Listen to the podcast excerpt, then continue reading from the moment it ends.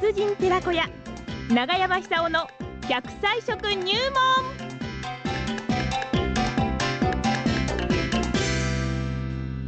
さあ3月に入りました、ね、3月最初の放送でございますが9時を回って元気に笑っていただきましょう。奈良浜出身食文化史研究家長寿食研究家永山久夫さんにね長寿の秘訣を食材から伺っておりますが。長山さんおはようございおます。はようございます。も。もういきなり笑っちゃいますね。ねね。はい。ぜひですね、え健康寿命を伸ばしてほしいんですよ。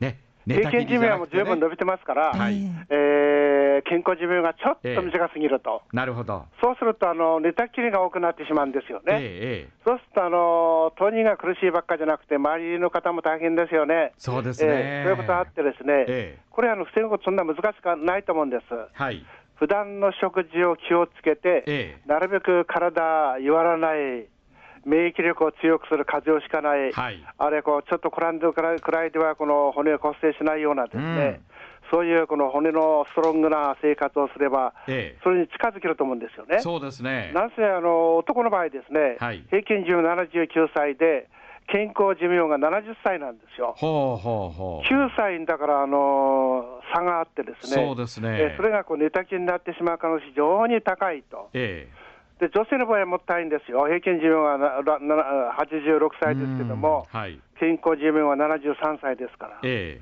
13年間、これ、問題が起こっちゃうんですよ。でそれを無事にこうニコニコしながら乗り切ったときに、本当に生きてよかったなっていう時来ると思うんですよ。ええそのためにはですね、普段からあのカルシウムを供給するとか、はい。あるいは酸化しないようなものを食べるとか、ビタミン B1 を取るとか、ええそういう食生活がだ大事だと思うんですよね。はい。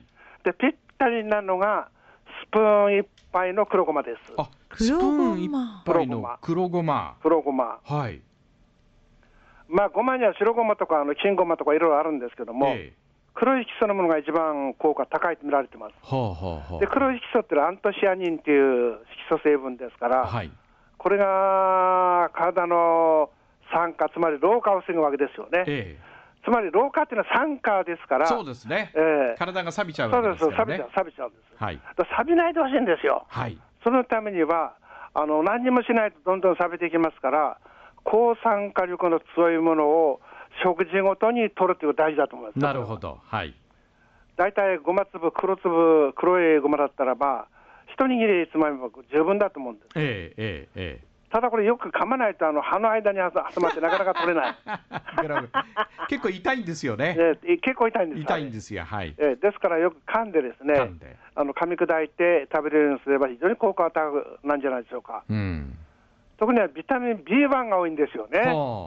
で、朝仕事に出るときに、えそれがあの事務系であろうと、あるいはこの農業であろうと、なんであろうとそうなんですけども、やっぱり頭の回転必要だと思うんです。ええ頭の回転を良くするためにはご飯をしっかり食べる、そのご飯に含まれている炭水化物をエネルギーにするためにえ、うんビタミン B1 を取ると。はいでそういうことを考えると、昔の人のようにですね、あのお昼の弁当というと、新聞紙にで、あのごまおにぎりを包んだもんです。んなるほどあれが最高でしょうね。はいうんあのーね、昔はご飯粒大大事ですから、新聞紙についたご飯粒一粒一粒こう取ってる間には、あっという間にお昼休みが終わってしまうと。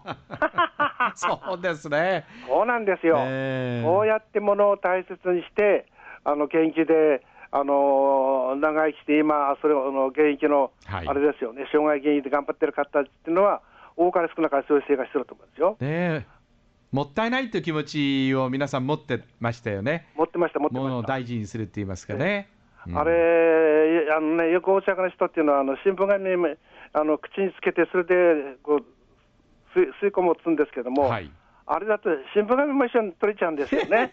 ですから新聞紙はおかずみたいになっちゃって。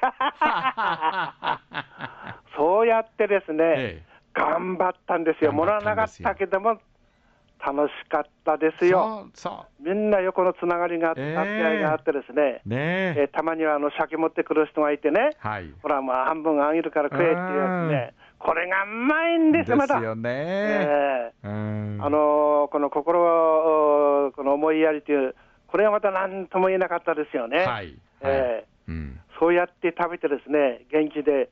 で、あの、黒ごまっていうのはカルシウムも多いですから、ええ。100グラム中に1200ミリグラム含まれてるんですよ。ほで、現在の日本人が1日必要な量っていうのは大体600ミリグラム。で100グラムとっても食べられませんけども、えしかし、あのスプーンで2杯も食べればこうかなりのカルシウム取れますよえ。ね。なるほど。長生きは結局骨なんですよ。はい。ボーンが弱くちゃダメなんです。うん、なるほど。えええですから長生きして、行動、好きなことができるような年の取り方をするためには、え。うん。骨に力をつける、なるほど。カルシウムですよねカル。シウムですね。ええうん。それで酸化をしないように黒いヒ素、アントシアニンを取る。はい。それと、ごまにですね、昔のを見てたらばこういうこと言ってました。はい。えーごまという食べ物は、男が食べると総樹になると。ほうほうほうほう。つまりストロングになるって意味ですよねストロングにな。っちゃう。あっちもこっちもえね。ー女性が食べると、需要になるって。はあ。需要っていうのは要するにあの湿り気が、湿り気が出てくるって意味ですよね。えええええですから、そういう意味においても非常にですね、あのーなんていうか、今、非常に日本はあのここ、こあななんて子供を産む数少なくなってますからえ。、少子化になっちゃってますからね。そういう意味でもですね、うんぜひ黒ごまを食べて、あの頑張ってもらったらいいんではないかなって感じますけども男女でね。ちょうど雪がまた降るみたいですから、ちょそうないんですよ、東京ねえ。えはい。まあ私ね、明日からあのちょっとイタリアに8日間ほど行くんですが。あららららら、あのーごま持ってった方がいいですよ。そうそう、あの黒ごまをね、ええ。ービニール袋かなんかに入れてね、ええ。あの持ってきます、飛行機の中でそれ舐めててもいいですもんね。いいですね。ねえ、ぜひあのご無事にお帰りになってください。はい、アリタリア航空のね、ええ。スチュワーデスの方、綺麗かもしれませんが、ええ。ごま食ってね、ええ。ええ。歯の間にごま粒をね、貯めてですね、いろいろ愛を、アモーレ、アモーレというかなと思ってるんですが。あの日本人の長寿食といって、世界で一番日本の女性長生きしてますから、はいあげたら喜ばれるかもしれませんね、ごまあげたらイタリア人に。和食の素晴らしさをうん大田さん、そうですぜひ伝えてきてください。そうそうそうそうごまおにぎりなんかそのシンプルみたいなもんですああ、そうか。そうなんですよいろんなイタリア料理にこうごまをかけても、美味しそうですね。スパゲッティにかけたりいやいや、スープにかけたりねごまあのたくさん使ってますよ。ああ、そうなんだ。使ってまあす。そうですか。ええですからあの大丈夫だと思います。うん、わかりました。ね、ごま食ってね。あその。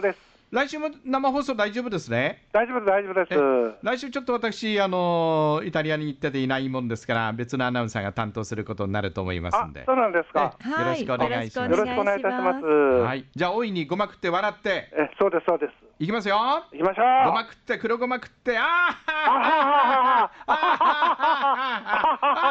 はありがとうございました。ありがとうございましたはい、失礼します。どうも。えー長寿食研究家永山久夫さんにお話を伺いました今日は黒ごまということでねあの永山さんの本をいろいろ読ませていただきますと永山さんほら年間もう何百本って公演ですもんね。公演あるでしょ？3年後まで公演が入っているそうですからね。ねですからあの移動先で冷たいお弁当食べなきゃいけないこともあるんですが必ずやっぱりねごまをかけてごまをたっぷりかけてね、あのお弁当なんかを食べるそうです健康の秘健訣なんですね。訣ですよ。ねえ男はストロングになる。今日はごまでした。